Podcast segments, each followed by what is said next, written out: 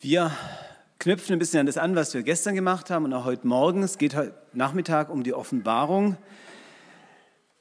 Denn wenn es um das Thema Endzeit geht, dann kommt ja ganz oft und schnell dieses letzte Buch der Bibel ins Spiel.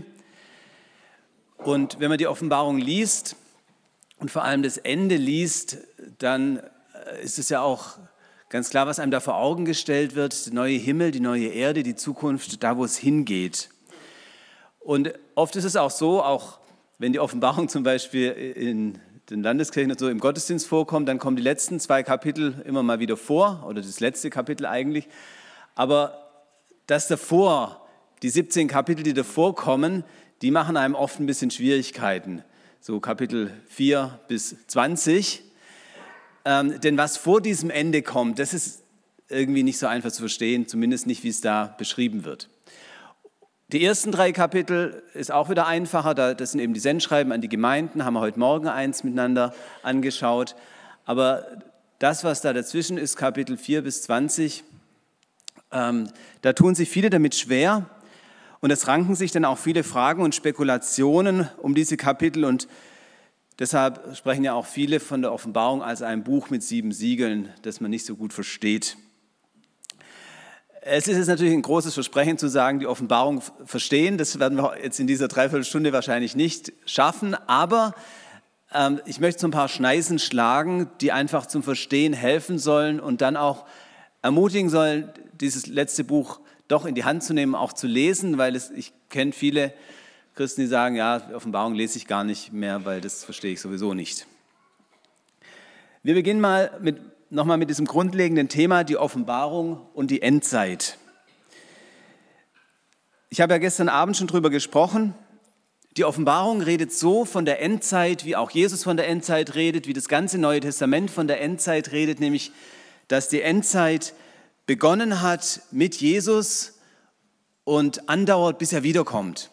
Und es gibt dann immer wieder Phasen, da gibt es äh, Dinge, wo, wo, wo, intensiver diese Auseinandersetzung auch zwischen äh, dem Licht und der Finsternis erlebt wird, zwischen dem Evangelium und dem, was dem Evangelium entgegenwirkt. Aber ähm, letzten Endes ist die ganze Zeit von Jesu ähm, ersten Wirken bis zu seiner Wiederkunft die Endzeit. Und jetzt ist eben die Frage, wie verhalten sich die Ereignisse, die in Offenbarung, in der Offenbarung bzw. Offenbarung 4 bis 21, die da geschildert werden, wie verhalten sich diese Ereignisse zu diesen 2000 Jahren Kirchengeschichte, in der wir nun schon dann bald leben? Und da gibt es unterschiedliche Deutungsarten, die will ich jetzt einfach mal vorneweg vorstellen, dass man so ein bisschen einteilen kann. Es gibt Leute, die sagen, die ganze, das ganze Buch der Offenbarung bezieht sich eigentlich nur auf die Zeit der sieben Gemeinden, damals in der Provinz Asien im ersten, zweiten Jahrhundert, habe ich gestern schon mal davon gesprochen.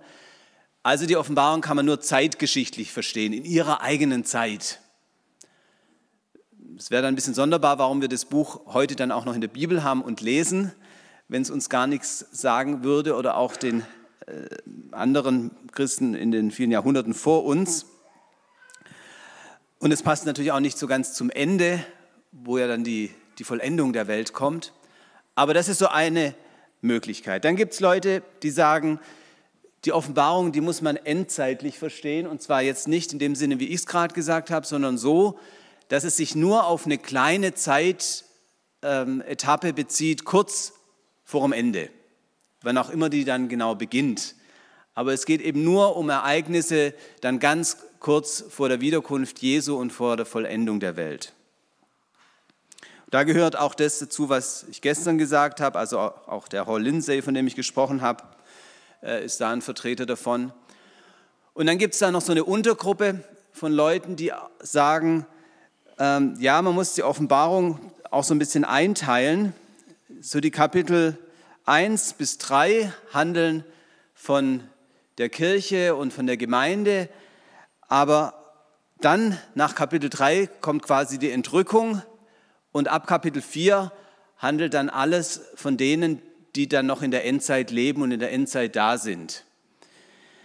Ähm, oder es handelt dann eben auch von Israel vor allem und was mit Israel in der Endzeit geschehen wird. Ich erwähne das nur, ich ähm, muss gleich sagen, ich sehe da keine Begründung dafür, man kann das so aus der Offenbarung nicht rauslesen, aber das ist eben auch eine sehr verbreitete endzeitliche Deutung, dass man es dann auch so aufteilt, welcher Teil der Offenbarung gehört jetzt für welchen Teil der Gemeinde oder für Israel dann ähm, in die, ja, zum, um die Zeit zu verstehen.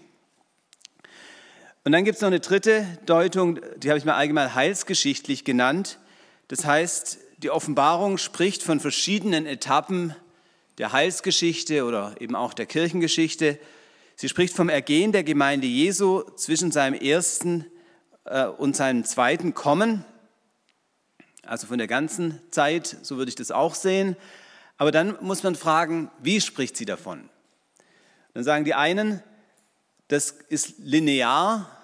Ich habe es mal versucht aufzuzeichnen. Also einfach, es beginnt mit Kapitel 4 ähm, und es geht dann eben durch bis zum Ende ein Ereignis nach dem anderen. Und dann gibt es aber auch die Auslegung, die sagt, nee, ähm, das ist, da wird irgendwie zyklisch erzählt, mit Wiederholungen der Offenbarung. Also es ist nicht so, dass ich das auf Jahre und Jahrhunderte verteilen kann, sondern da werden auch Ereignisse aus verschiedener Perspektive immer wieder erzählt. Äh, das konnte man jetzt nicht so schön malen. Ich habe es mal versucht. Also man müsste sich das Ganze wahrscheinlich auch nicht nur als so Kreisel vorstellen, sondern auch irgendwie dreidimensional. Also dass es immer wieder neue Anläufe aus neuen Richtungen sind. Es kommt am Ende natürlich auch bei der Vollendung an, aber was geschieht in der Zeit, in der wir auf Jesus warten, wird hier eben nicht streng nach Jahrhunderten erzählt, sondern nach Ereignissen, die auch immer wieder vorkommen. Und natürlich lässt sich das Lineare und das Zyklische auch miteinander verbinden, indem man sagt, bestimmte Dinge in der Offenbarung gehören vielleicht in eine bestimmte Zeit, aber andere Dinge wiederholen sich auch und kommen immer wieder vor oder werden aus unterschiedlichen Perspektiven beleuchtet. Auf dieses Zyklische kam man auch deshalb, wenn ihr die Offenbarung mal gelesen habt oder auch nur durchblättert mit den Überschriften, ist euch ja wahrscheinlich schon aufgefallen, da kommen immer wieder so Siebenereien vor.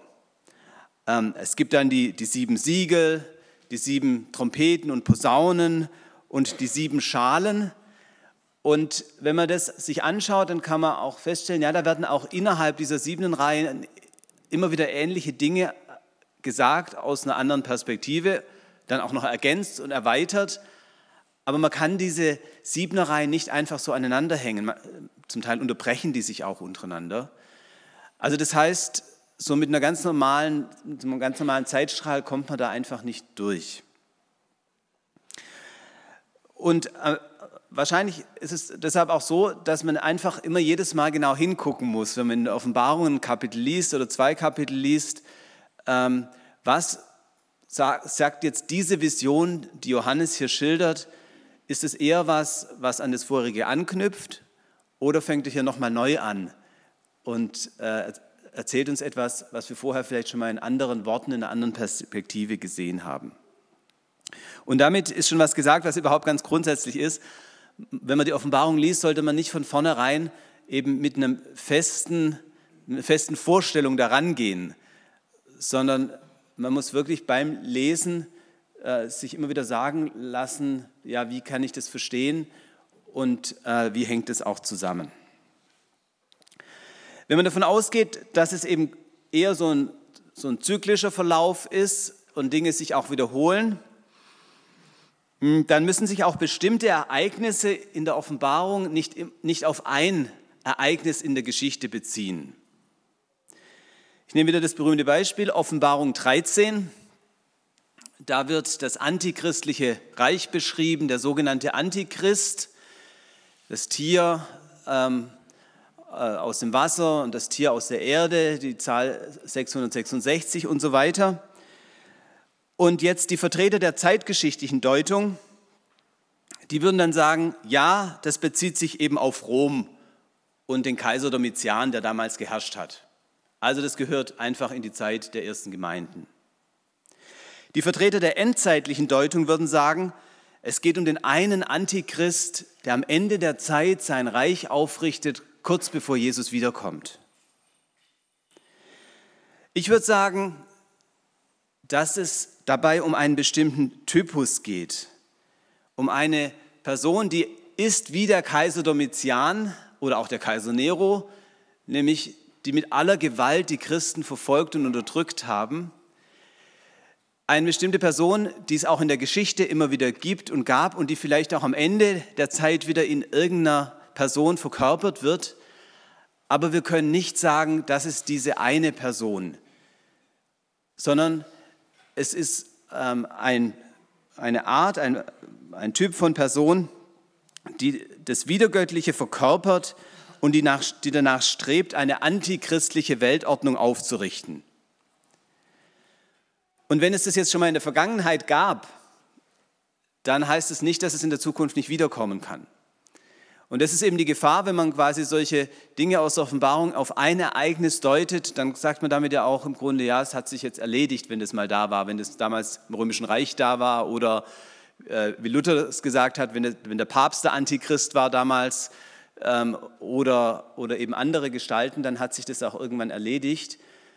Aber die Offenbarung, glaube ich, spricht in jede Zeit hinein und macht uns immer wieder ähm, hellhörig und Aufmerksamkeit auf diese Gefahr, wenn solche Personen und solche antichristlichen Systeme sich errichten.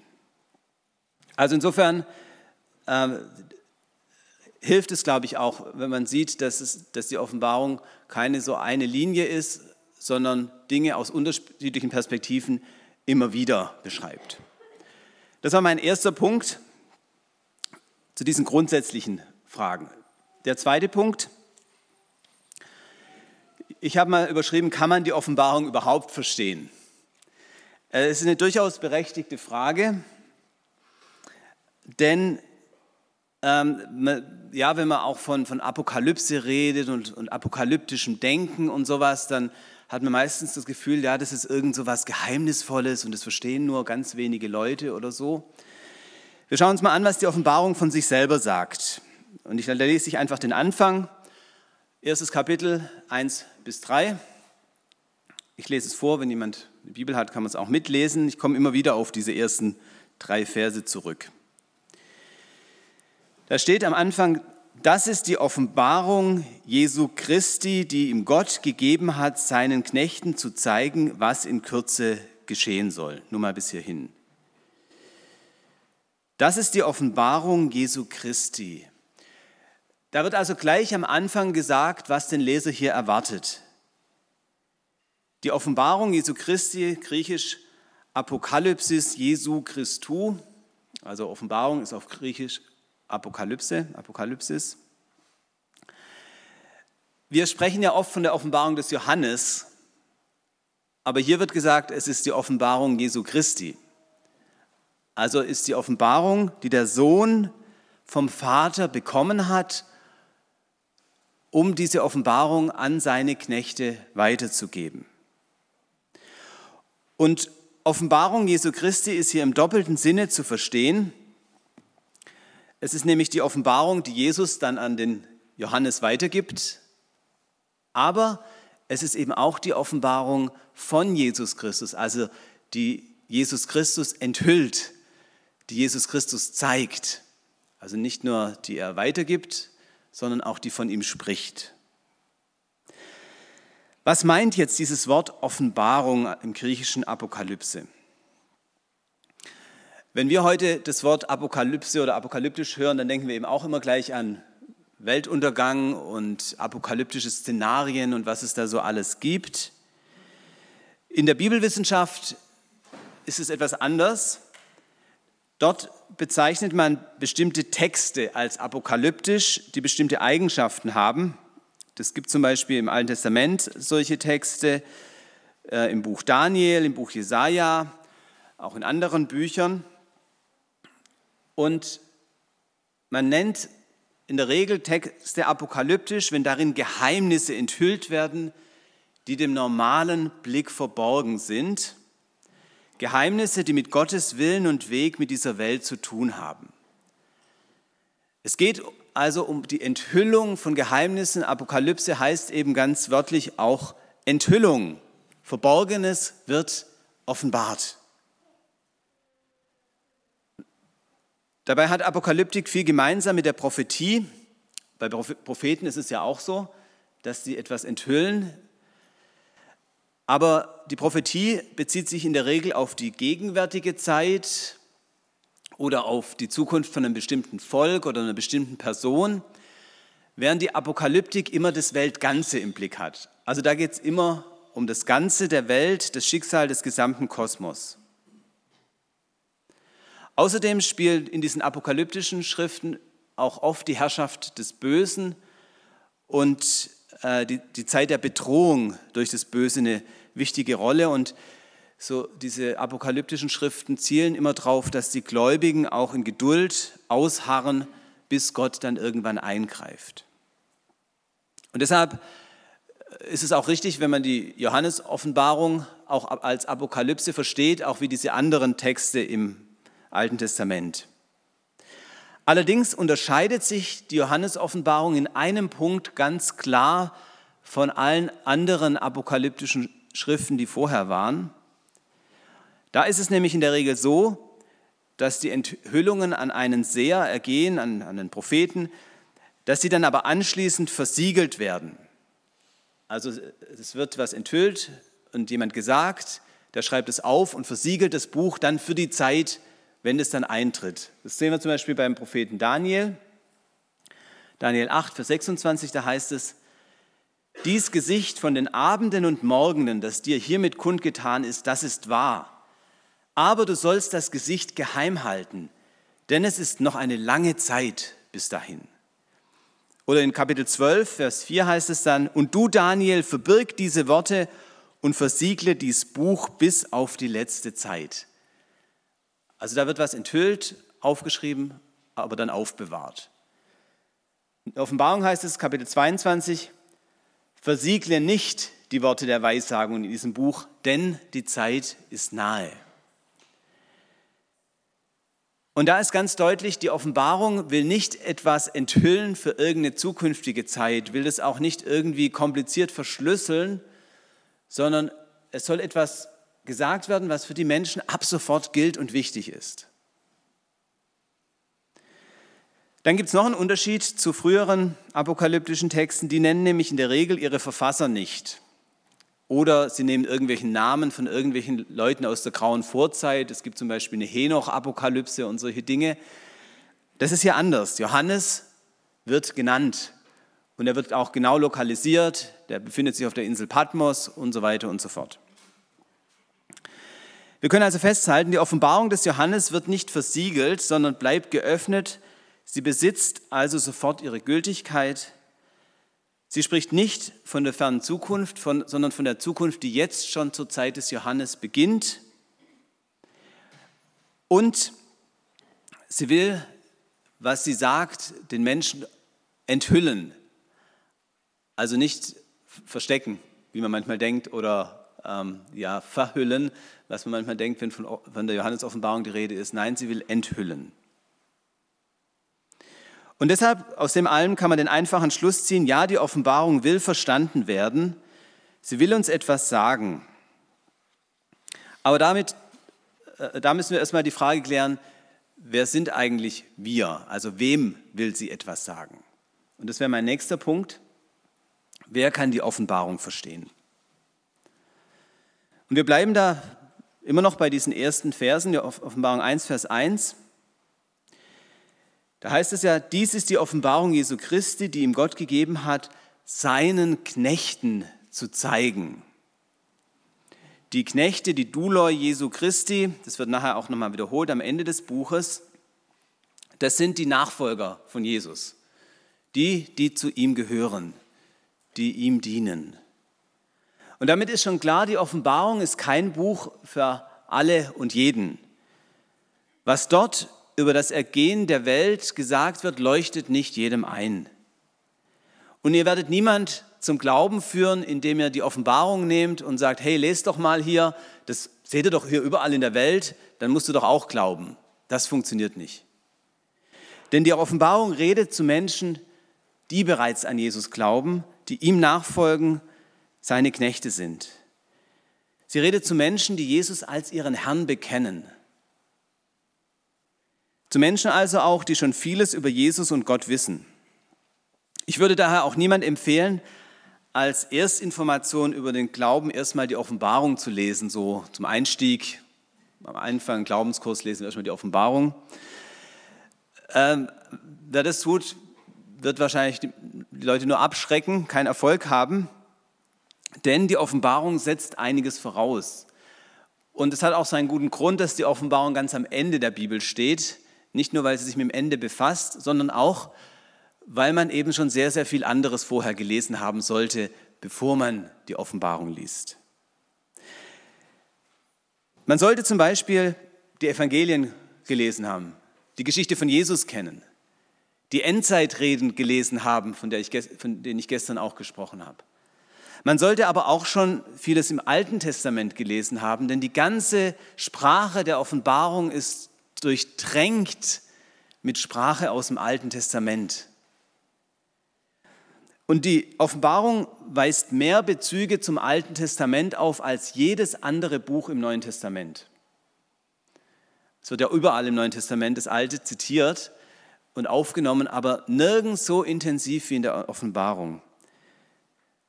Und wenn man das so ein bisschen anschaut, dann sieht man auch, wo da der Schwerpunkt liegt. Die Offenbarung zitiert ganz viel die Psalmen, ganz viel Jesaja, ganz viel Hesekiel und vor allem ganz viel Daniel. Und daran sehen wir, Johannes und äh, der die Offenbarung aufgeschrieben hat, der lebte ganz im Alten Testament.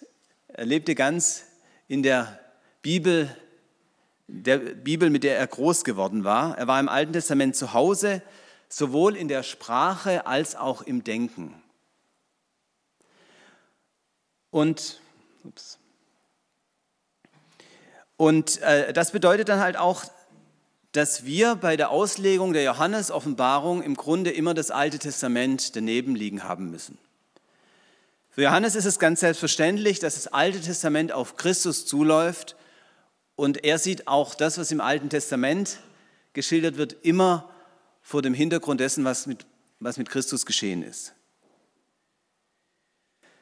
Man kann also sagen, die Offenbarung richtet sich an Menschen, die an Jesus glauben, die ihn bekennen und die im Wort Gottes zu Hause sind. Und das ist auch tatsächlich eine Voraussetzung, um die Offenbarung zu verstehen. Und das ist auch der Grund, warum es uns heute oft so schwer fällt, weil wir eben nicht mehr so im Alten Testament zu Hause sind wie der Johannes damals und die Gemeinden damals. Und deshalb oft mühsam uns die Sachen erschließen und äh, müssen uns sie nachschlagen müssen. Wir gehen noch einen Schritt weiter. Wie ist die Offenbarung zu verstehen? Genauer, wie ist die besondere Sprache zu verstehen?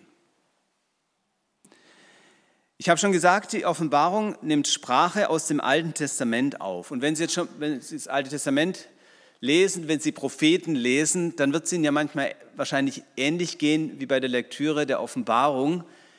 Und da denken Sie, das ist gar nicht so einfach zu verstehen. Da werden sehr viele Bilder verwendet, sehr viele Vergleiche verwendet. Und da muss man sich immer erst so ein bisschen eindenken und einlesen. Warum sprechen Propheten eigentlich so viel in Bildern und Vergleichen? Solche Redeweisen sind dazu geeignet, Dinge auszusagen, die man eben in normaler Sprache nicht so richtig auf den Punkt bringen kann. Und genau darum geht es ja auch in der Offenbarung. Es geht um einen Einblick in Gottes Sicht der Welt und ihrer Zukunft, um einen Einblick, der unser normales Denken überschreitet, auch unsere normale Sicht von der Welt, unsere Dimensionen von Raum und Zeit. Und daher wird da anders geredet, als wie wir uns jetzt so im Alltäglichen unterhalten oder wenn wir uns über irgendwelche Fakten austauschen. Auf der anderen Seite werden diese Vergleiche so genutzt, wie sie auch Jesus benutzt. Jesus hat ja auch ganz viel mit Gleichnissen gemacht, mit Gleichnissen gesprochen. Warum hat er das gemacht? Warum hat er nicht einfach so ganz normal irgendwie in, in erläuternder Prosa den Leuten gesagt, was ist. Das liegt daran, und das merkt man ja auch, wenn man Jesu Gleichnisse liest, dass Gleichnisse Menschen noch mal anders ansprechen oder sie noch mal anders wachrütteln. Man hört es, denkt drüber nach und merkt dann erst plötzlich, ach ja, das ist gemeint. Das ist wie bei einem Witz, der erzählt wird, wo man plötzlich merkt, ach ja, das ist es ja. Also Vergleiche und ähm, Metaphern und Gleichnisse helfen besonders nochmal die Augen zu öffnen für was, was man sonst nicht sehen würde. Und deshalb sagt Jesus bei seinen Gleichnissen ja ganz oft, wer Ohren hat zu hören, der höre. Und genau die gleiche Formulierung kommt in der Offenbarung ganz oft vor, vor allem in der Anrede an die Gemeinden. In Offenbarung 2 und 3 kommt auch immer wieder, wer Ohren hat, der höre, was der Geist den Gemeinden sagt. Also diese besondere Art zu reden soll uns auch darauf aufmerksam machen, da werden Sachen gesagt, die wir, auf die wir nicht selber kommen und für die wir erst hellhörig gemacht werden müssen. Die Art und Weise, wie also die Offenbarung spricht in Bildern und Vergleichen, ist aus meiner Sicht eine Redeweise, in der der Heilige Geist Dinge ausdrückt, die wir sonst nicht verstehen würden. Oder die uns auf einer anderen Ebene vielleicht auch noch anspricht, als wenn wir einfach nur Informationen weitergeben. Auch das kann man schon in den ersten Versen sehen, dass da sowas, äh, dass den Leser sowas erwartet. Der erste Vers ist ja und die ersten beiden Verse sind eigentlich ziemlich verschachtelt ausgedrückt. Da heißt es ja, das ist die Offenbarung Jesu Christi, das haben wir schon ein paar Mal gehabt, ähm, die ihm Gott gegeben hat, seinen Knechten zu zeigen, was in Kürze geschehen soll. Und dann kommt, und er, Jesus ist da gemeint, hat sie gedeutet und gesandt durch seinen Engel zu seinem Knecht Johannes. Und das, was hier in der Lutherbibel mit gedeutet übersetzt ist, also er hat das, was er von Gott bekommen hat, gedeutet, kann man auch übersetzen mit durch Zeichen kundgetan. Da wird nämlich ein Wort verwendet, das sonst ganz oft im Johannesevangelium vorkommt, wo es darum geht, dass Jesus durch Zeichen den Menschen Dingen offenbart. Und das geschieht hier auch, dass also in zeichenhafter Sprache ähm, etwas verdeutlicht wird, was man eben sonst nicht verstehen würde. Also das ist was, was wir festhalten müssen. Es geht um zeichenhafte Rede, ähm, die jetzt nicht einfach immer so äh, eins zu eins Informationen weitergibt, wie wir es vielleicht aus anderen Dingen im Alltag gewohnt sind. Es geht ganz viel um Bilder. Jetzt darf man aber nicht denken, hier wird so in Bildern geredet, dass man sich das Ganze auch als Bild vorstellen und ausmalen kann. Die Aufforderung an die Leser lautet ja immer, dass sie hören sollen, nicht dass sie sehen sollen. Gesehen hat nur Johannes. Und was Johannes gesehen hat, schreibt er und wir hören es dann.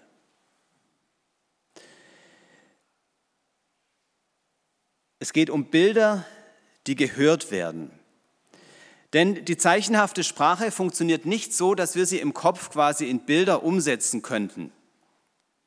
Und ich sage das bewusst, denn es gibt Stellen in der Offenbarung, ähm, da fragt man sich, wie soll ich mir das vorstellen? Zum Beispiel, wie soll ich mir ein Lamm vorstellen, das ein Buch mit Siegeln öffnet?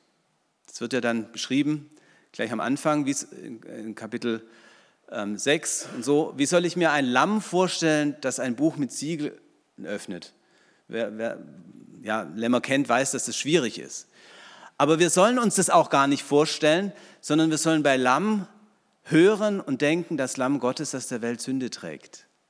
So funktioniert diese Sprache. Oder dann wieder Offenbarung 13, wie soll ich mir ein Tier mit zehn Hörnern und sieben Häuptern und Kronen auf den Hörnern vorstellen?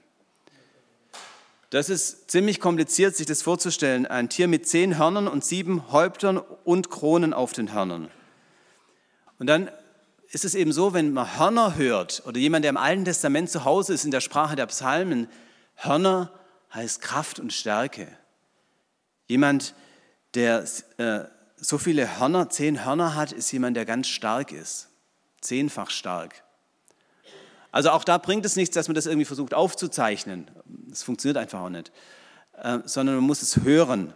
Und dann klingelt es in mir. So spricht die Offenbarung in Bildern. Wir können das also nicht einfach malen oder auch verfilmen, kann man die Offenbarung nicht. Also wenn es jemand schon mal versucht hat, merkt er das schnell. Für die Auslegung folgt für mich dann daraus, wir müssen bei dem, was in der Offenbarung steht, fragen, was, was diese, Bild, diese bildhafte Rede bei uns und bei den ersten Hörern auslöst. Es geht hier eben nicht um eine ähm, wortwörtliche Übertragung dieser Bilder in unsere jetzigen Verhältnisse, sondern um die Deutung von Zeichen und Gleichnissen. Was auch ganz üblich und typisch ist für hebräisches und äh, alttestamentliches Denken. Und damit komme ich zu einem besonders beliebten Punkt, nämlich das gilt auch für die Zahlen in der Offenbarung. Auch die Zahlen in der Offenbarung haben symbolische Bedeutung. Leuchtet immer relativ schnell ein, zum Beispiel bei der Zahl 12. Wenn von 12 geredet wird in der Offenbarung, an was denkt man dann? Zwölf Apostel, zwölf Stämme Israels und so weiter und so fort. Ähm, und dann ist gleich damit klar, ja, das hat was zu tun mit dem Volk Gottes, mit Israel oder mit dem neuen Volk Gottes, äh, wofür die Apostel stehen. Allerdings muss man auch aufpassen, die zwölf kann auch für anderes stehen. Es gibt nämlich noch mehr Bedeutung, zum Beispiel für ein Jahr, zwölf Monate, oder für einen Tag, zweimal zwölf Stunden. Also so ist es, war es auch schon in der damaligen Zeit, dass die zwölf unterschiedliches bedeuten konnte. Dann haben wir zum Beispiel die sieben. Die sieben steht immer für die Vollkommenheit, wenn was perfekt ist. Ich habe das schon bei den sieben Sendschreiben erwähnt, dass es an die sieben Gemeinden geschrieben ist. Das heißt eben, es ist für die ganze Kirche gedacht. Ähm, ja, kennen wir ja auch aus dem Alten Testament die Sieben-Tage-Woche, das Sieben-Tage-Werk, die Schöpfung. Ähm, aber auch in der römischen Welt war das so, dass die sieben immer die Vollkommenheit ähm, bezeichnet. Und bei der vier, die kommt auch ganz oft vor in der Offenbarung, da denkt man an die vier Himmelsrichtungen und da ist oft die ganze Welt einfach gemeint, weltweit. Also so gibt es eben symbolische Zahlen und dann muss man eben ja, in der, sich in der Bibel ein bisschen auskennen und fragen, was bedeuten denn die Zahlen? Jetzt gibt es aber auch Zahlen in der Offenbarung, die haben keine so festgeprägte Bedeutung und die äh, stellen vor besondere Herausforderungen. Und da gibt es eben dieses berühmte Beispiel 666. Äh, die Zahl in Offenbarung 13, die sonst auch in der Bibel nicht in der Weise vorkommt. Ähm, Offenbarung 13, Vers 18. Wer Verstand hat, der überlege die Zahl des Tieres, denn es ist die Zahl eines Menschen und seine Zahl ist 666. Viele Ausleger gehen davon aus, dass in dieser Zahl ein verborgener Hinweis drinsteckt, ist ja auch hier gesagt, wer Verstand hat, der überlege. Und dass das nach einer bestimmten ähm, Art funktioniert, wie man Zahlen in Buchstaben umsetzen kann. Und zwar gab es das auch ähm, im, im jüdischen Denken, dass man Zahlen durch Buchstaben ersetzt und sie dann eine andere und dann eben Wörter rauskommen mit einer Bedeutung. Man nennt das Gematrie, aber das spielt keine Rolle. Ähm, wenn man das macht mit, dem, mit der Zahl 666, ist es aber so, dass es immer noch ziemlich viele unterschiedliche Möglichkeiten gibt, was da rauskommen kann. Ich möchte mal nur die, die modernste erwähnen, die auch ganz viel im Internet kursiert ist in den letzten äh, Jahren, äh, wo ich gleich vorwegnehme, die ist aber auf jeden Fall falsch. Nämlich, da hat jemand ist auf die Idee gekommen, sechs, ähm, wenn man das im, im, hebräischen Alphabet sucht, dann kommt man auf den Buchstaben WAF, W, 666, WWW, World Wide Web. Und dann ist die Zahl des Tieres das Internet und die Herrschaft des Antichristen ist das Internet.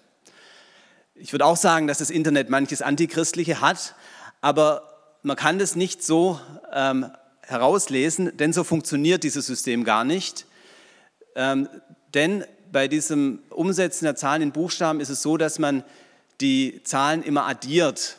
Also wenn man www machen wollte, müsste man dann 6 plus 6 plus 6 machen. Das gibt dann 18 und nicht 666.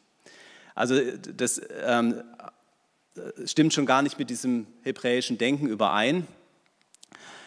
Ähm, außerdem müsste man dann sich fragen, warum man bei einem griechischen Text, die Offenbarung ist auf Griechisch geschrieben, dann die hebräischen Buchstaben nimmt. Und wenn man die griechischen Buchstaben nimmt, hat man das Problem, dass man einen ganz anderen bekommt und dass es gar kein W gibt im griechischen Alphabet. Also da sieht man, dann sind wieder ganz viele Voraussetzungen da, was einem dann im ersten Moment vielleicht wow, irgendwie äh, plausibel vorkommt. Wenn man da dann länger nachfragt, merkt man, nee, das passt eben gar nicht so. Also auch bei diesen gematrischen Auslegungen muss man wissen, wie sie funktionieren und es gibt auch oft mehrere Übertragungsmöglichkeiten. Jetzt für diese Zahl 666 hat ein Ausleger mal zusammengestellt, wie viele Bedeutungen man da rausbekommt oder es auch schon welche Bedeutungen da schon vorgeschlagen wurden und er hat dann über 28 unterschiedliche Bedeutungen zusammengestellt, äh, weil man eben ja, Zahlen unterschiedlichen Buchstaben umsetzen kann. Aber es gibt doch eine, die sehr, sehr wahrscheinlich ist und wo es auch erstaunlich ist, dass diese Bedeutung tatsächlich rauskommt, wenn man nämlich diese, ähm, äh, wenn man diese Zahl umsetzt, dann ähm, kommt in einer Variante raus Neron Caesar, ähm, also Kaiser äh, Nero oder Nero der, der Kaiser. Ähm, es, in einer anderen Art kommt auch raus der Kaiser der Römer, also kann man auch machen. Ähm, also wir wissen nicht genau, was die Leute damals unter der Zahl 666 verstanden haben, aber es ist schon sehr wahrscheinlich, dass sie irgendwas mit dem römischen Kaiser damals zu tun hatte. Womit jetzt nicht gesagt ist, dass mit, der, mit diesem Tier und der Zahl des Tieres nur der Kaiser Nero gemeint ist. Aber dass eine Person gemeint ist, die wie der Kaiser Nero war, nämlich der mit aller Macht die Christen verfolgt und grausam unterdrückt hat. Und das ist wieder das, was ich vorhin schon gesagt habe. Es steht eben für einen Typ, eine bestimmte Person und jetzt nicht nur für eine historische Person. Es gibt übrigens auch Leute, die sagen, man muss diese Zahl ganz anders ähm, äh, übertragen, nämlich nicht auf diese, diese gematrische Art mit diesen Zahlenspekulationen, sondern man sagt einfach, 7 steht für das Vollkommene, 777 wäre sehr vollkommen und 666 ist eben was, was versucht, dem Vollkommenen nachzustreben, aber es eben nicht schafft. Also so der, der Antichrist oder der Gegenspieler Gottes als der, der Gott nachahmt, aber es eben nicht zustande bringt.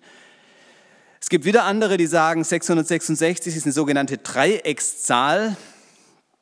Das ist eine Zahl, die entsteht, wenn man einfach alle Zahlen nacheinander aufaddiert. 1 plus 2 plus 3 plus 4 plus 5 plus 6 bis 36 kommt auch 666 raus. Aber bevor wir jetzt in die Mathematikstunde abrutschen, lasse ich es mal dabei. Ich will damit nur sagen, ähm, diese Zahlen sind nicht so einfach äh, zu verstehen. Ähm, und deshalb sollte man vorsichtig sein, äh, wenn man sie so ganz schnell überträgt oder so ganz offensichtlich überträgt. Und die größte Wahrscheinlichkeit haben immer Auslegungen, die vom biblischen Hintergrund herkommen und vom jüdischen Denken herkommen und die wissen, wie man da mit Zahlen umgeht. So, aber jetzt machen wir Schluss mit den Zahlen. Ähm, entscheidender ist, man muss sich, wenn man die Offenbarung liest, in diese symbolische Sprache einhören. Und das, dazu gehört insbesondere, dass man Motive wiedererkennt, die es im Alten Testament gibt. Damit komme ich zu einem letzten Punkt und zwei Beispielen, wo ich mal ähm, das noch ein bisschen konkreter machen möchte. Zwei Beispiele zum Verstehen. Das erste zwischen Himmel und Erde. Wir schauen uns mal kurz an, wie die Offenbarung gegliedert ist ähm, es gibt so viele Gliederungen der Offenbarung wie Ausleger. Also man kann die ganz unterschiedlich gliedern, aber jetzt mal ganz grob, Offenbarung 1 Überschrift, 2 bis 3 Sendschreiben und 4 bis 22 dann die prophetischen Visionen. Wenn wir jetzt anschauen, wie läuft es ab Kapitel 4, dann stellen wir fest, da gibt die Zahl 7 eine wichtige Orientierung. Nach den sieben Sendschreiben kommen nämlich die sieben Siegel, sieben Posaunen, sieben Schalen. Es gibt auch Ausleger, die gliedern die ganze Offenbarung in siebener Reihen, kann man auch ganz klein ausdifferenzieren. Ähm, wenn man das so macht, dann fällt einem auf, dass, das, dass man da immer wieder rausfällt aus diesen siebener Reihen. Denn es gibt dann immer wieder Zwischenabschnitte, die ähm, fallen da raus, zum Beispiel Kapitel 4 und 5 oder auch Kapitel 12 bis 14, das ist eine. Und es gibt immer wieder Passagen, die liest man und denkt, jetzt bin ich eigentlich schon am Ende des Buches. Jetzt ist alles schon am Ziel angekommen. Da geht es zum Beispiel um das Gericht Gottes und den Sieg Gottes und dann geht es wieder weiter. Zum Beispiel in Kapitel 11.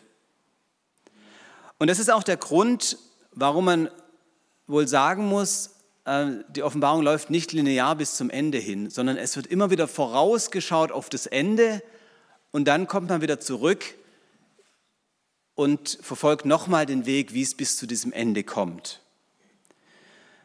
Man könnte auch sagen, es öffnet sich immer wieder in der Offenbarung der Blick auf die Ewigkeit hin, bevor wir dann wieder in unsere Gegenwart zurückkommen. Denn die Offenbarung macht damit ernst, dass während wir uns hier in unserer Zeit bewegen, es noch eine ganz andere Dimension gibt, in der es eben keine Zeit gibt. Die Herrschaft Gottes, die Ewigkeit. Und da sitzt das Lamm auf dem Thron, das wird gleich in Kapitel 4 geschildert. Da ist alles schon klar. Da ist das Ende im Grunde schon da. Aber trotzdem geht es bei uns eben immer noch weiter, bis wir auch einst dahin kommen. Und weil sich die Offenbarung so auf dieser Grenze bewegt zwischen Zeit und Ewigkeit, lässt sie sich eben so schwer in zeitliche Kategorien bringen. Der Blick wechselt immer wieder von unserer Welt hier in die jenseitige Welt, vom Kampf und den Bedrohungen hier zur Anbetung Gottes. Und das ist so eine Grundstruktur, die durch die ganze Offenbarung durchgeht. Und man kann sagen, was auch immer hier an Chaos und Bedrohung auf dieser Welt geschieht, das alles wird immer schon umschlossen von Gottes Sieg, von Jesus Sieg und seiner Herrlichkeit. Und deshalb führt die Offenbarung immer wieder in die Anbetung. Es ist nicht so, dass wir es lesen, wie die Geschichte sich hier auf Erden vollzieht und dann kommt man irgendwann in der Herrlichkeit an und dann kommt die Anbetung, sondern Gottes Lob erstrahlt eben schon hier und heute in seiner Gemeinde. Und wir werden hier und heute schon aufgefordert, in sein Lob einzustimmen. Und deshalb ist die Offenbarung auch schon immer eine Quelle für den Lobpreis gewesen, für Loblieder, ähm, schon in der früheren Kirche, in der Liturgie, aber auch bis heute, wenn man moderne Lobpreislieder anguckt. In fast allen Kapiteln ab Kapitel 4 findet sich nämlich immer wieder so ein Lobpreis, der schon vorausschaut auf das Ende, auf Jesu Macht und Herrlichkeit. Ein Beispiel lese ich uns vor, Offenbarung 5. Offenbarung 4 ähm, wird vom Thron Gottes gesprochen, Offenbarung 5 dann von dem Lamm mit den Siegeln. Und dann, bevor das erste Siegel überhaupt geöffnet wird, kommt dieses Lobpreis. Und ich sah und ich hörte eine Stimme vieler Engel um den Thron und um, um die Wesen und um die Ältesten her. Und ihre Zahl war zehntausend mal zehntausend und vieltausend mal tausend. Und die sprachen mit großer Stimme, das Lamm, das geschlachtet ist, ist würdig zu nehmen Kraft und Reichtum und Weisheit und Stärke und Ehre und Preis und Lob. Und jedes Geschöpf, das im Himmel ist und auf Erde und unter der Erde und auf dem Meer und alles, was darin ist, hörte ich sagen, dem, der auf dem Thron sitzt und dem Lamm sei Lob und Ehre und Preis und Gewalt von Ewigkeit zu Ewigkeit. Und die vier Wesen um den Thron sprachen Amen und die Ältesten fielen nieder und beteten an. Und man kann solche Szenen durchweg finden von Kapitel 4 bis Kapitel 20. Und wenn wir nichts in der Offenbarung verstehen, was uns dazwischen steht, wir können trotzdem in dieses Lobpreis einstimmen, in diesen Lobpreis einstimmen.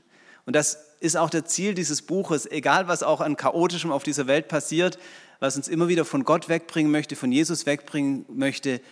Wir sollen in diesen Lobpreis einstimmen mit diesen Stimmen, ähm, die, uns damals, die, die uns damals Johannes aufgeschrieben hat. Noch ein zweiter und letzter Punkt. Ich habe gestern schon den Vers aus, von Paulus aus Epheser 6 angeführt. Wir haben nicht mit Fleisch und Blut zu kämpfen. Zieht an die Waffenrüstung Gottes, denn wir haben nicht mit Fleisch und Blut zu kämpfen, sondern mit Mächtigen und Gewaltigen, nämlich mit den Herren der Welt, die in dieser Finsternis herrschen, mit den bösen Geistern unter dem Himmel. Was Paulus hier sagt, dass wir nicht mit Fleisch und Blut zu kämpfen haben, sondern mit einer anderen Welt, wo es andere Mächte und Gewalten gibt, die gegen das Evangelium stehen, das malt die Offenbarung in Bildern aus, und zwar ganz konkret und gewaltig. Und auch da möchte ich ein Beispiel machen, Offenbarung 12. Ich lese es jetzt nicht ganz, sondern erzähle es uns grob. Offenbarung 12 kann man in drei Teile einteilen. Drei kurze Szenen sind es im Grunde. Da ist zunächst von einer Frau die Rede und von der Geburt eines Kindes. Und dann ist von einem Drachen die Rede, der hinter diesem Kind her ist, aber dieses Kind nicht bekommt. In der zweiten Szene ist dann von einem Kampf im Himmel die Rede und davon, dass dieser Drache gestürzt und besiegt wird. Und in der dritten Szene ist dann davon die Rede, dass diese Frau vom Drachen verfolgt wird, aber bewahrt wird. Und jetzt lesen wir das und dann fragen wir uns, was ist da, wie ist das zu verstehen? Was ist die Frau? Was ist das Kind? Was ist der Drache? Und wenn wir das jetzt mit dem Alten Testament in der Hand lesen und mit der Sprache des Alten Testaments, dann löst sich da vieles ganz schnell, nämlich die Frau ist das Volk Gottes, die Braut, wie im Alten Testament ganz oft von dem Volk Gottes gesprochen wird, auch im Neuen Testament ist ähm, die Braut Christi und so weiter. Die Frau als, als das Volk Gottes, die bekommt ein Kind. Der Messias kommt aus dem Volk Gottes. Das wird dann auch mit Sprache aus Psalm 2 zum Beispiel beschrieben, der, wie der Messias sein wird. Und der Drache ist der, der den Messias bekämpft. Der, der nicht möchte, dass der Retter in die Welt kommt. Der altböse Feind, der Satan. Dann wird in der zweiten Szene erzählt, wie der Erzengel Michael diesen Drachen besiegt. Das ist ganz klassisch in der Kunst auch oft dargestellt. Und da wird gesagt, der altböse Feind ist schon besiegt mit allen seinen Herrschern im Himmel. Und zwar, das musste nicht mal Gott selber machen, nicht mal der Messias, sondern sozusagen ein untergeordneter Diener, der Erzengel Michael hat es gemacht. Natürlich, weil Jesus ähm, den Drachen schon besiegt hat am Kreuz, aber es wird auf jeden Fall gesagt, der altböse Feind ist überwunden und es gibt keine Verdammung mehr für die, die zum Lamm gehören. Und das ist dann in dem zweiten Teil die geistliche Realität, die für uns gilt, seit dem Kreuz, seit Karfreitag und Ostern. Und dann steht, nachdem das mit dem, Ernst, mit dem Erzengel Michael und der, dem Sieg erzählt wird, dann kommt auch wieder so ein Lobpreis, nun ist das Heil geworden und so weiter. Und dann kommt aber, freut euch ihr Himmel und die darin wohnen, Wehe aber der Erde und dem Meer, denn der Teufel kam zu euch hinab und hat einen großen Zorn und weiß, dass er wenig Zeit hat. Und jetzt geht auch wieder die Perspektive vom Himmel zurück auf die Erde. Und dann handeln die Verse 13 bis 17 von der Verfolgung der Frau durch den Drachen, also von der Verfolgung des Volkes Gottes durch den Feind, durch den Widersacher Christi.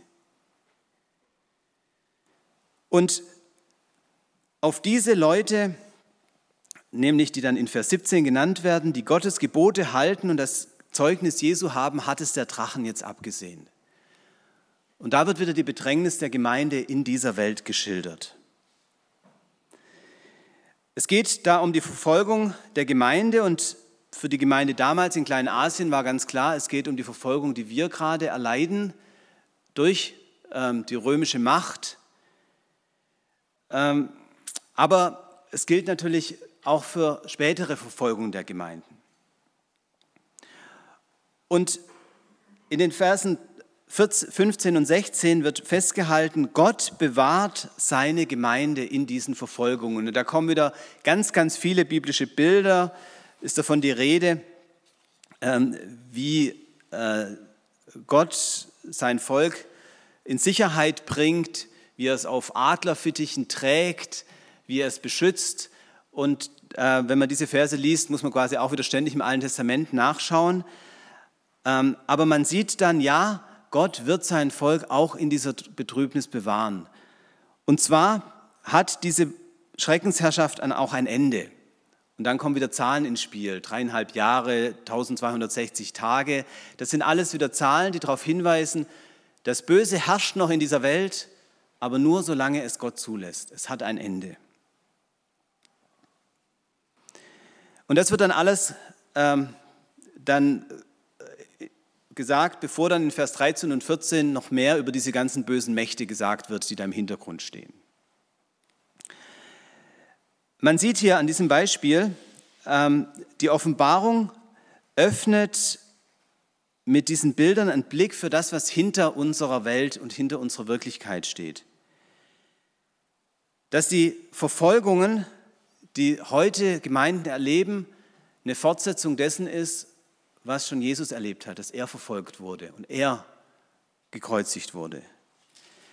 Dass die Macht dieser bösen Mächte aber längst überwunden ist durch Christus. Und dass das alles ein Ende nehmen wird und Gott uns nicht über unsere, Macht, über unsere Kraft versuchen wird. Und ich gehe davon aus, die Gemeinden damals in Kleinasien haben das verstanden, die in dieser, die, ja, in dieser Sprache der Bibel zu Hause waren. Sie haben es auch deshalb verstanden, weil sie diese Verfolgung eben gerade auch am eigenen Leib erleben. Und ich glaube, das ist auch heute so, dass besonders Christen, die in solchen Situationen sind, Verfolgung erleben und Erfahrungen erleben, die diese Gemeinden damals gemacht haben, dass dies auch viel besser verstehen, was hier steht. Dass sie auch verstehen, ja, das Böse, das hinter Jesus her war, das das spüren wir jetzt auch am eigenen Leib. Aber Jesus hat gesiegt und diese ganze Bedrängnis wird ein Ende nehmen. Wir gehen ihm entgegen. Ich glaube, dass gerade in Situationen der Verfolgung und der bedrängten Gemeinde die Offenbarung deshalb auch noch mal viel viel deutlicher spricht, als wir es vielleicht manchmal so denken und erfahren. Oder vielleicht auch nur, weil wir die Bedrohungen, die auch bei uns da sind, noch nicht so richtig wahrnehmen. Das also als ein weiteres Beispiel, Offenbarung 12. Und zum Schluss möchte ich es vielleicht mal mit Luthers Worten sagen. Die Offenbarung soll uns lehren, die Christenheit mit anderen Augen als mit der Vernunft anzusehen. Also wenn wir dieses Buch lesen, soll es uns lehren, die Christenheit mit anderen Augen als mit der Vernunft anzusehen nämlich mit Blick auf die Mächte und Gewalten, die im Verborgenen mit der Kirche Jesu Christi zu allen Zeiten kämpfen und auch heute besonders mit der Kirche kämpfen. Und wenn wir die Offenbarung lesen, kann uns das helfen, dass wir diese Mächte besser begreifen und dass wir auch immer wieder ermutigt werden, in den Lobpreis Gottes einzustimmen. Und ich hoffe, ich habe Ihnen jetzt mit diesen Schneisen, die ich schlagen wollte, so ein bisschen Lust drauf gemacht, auch dieses letzte Buch der Bibel zu lesen. Dankeschön.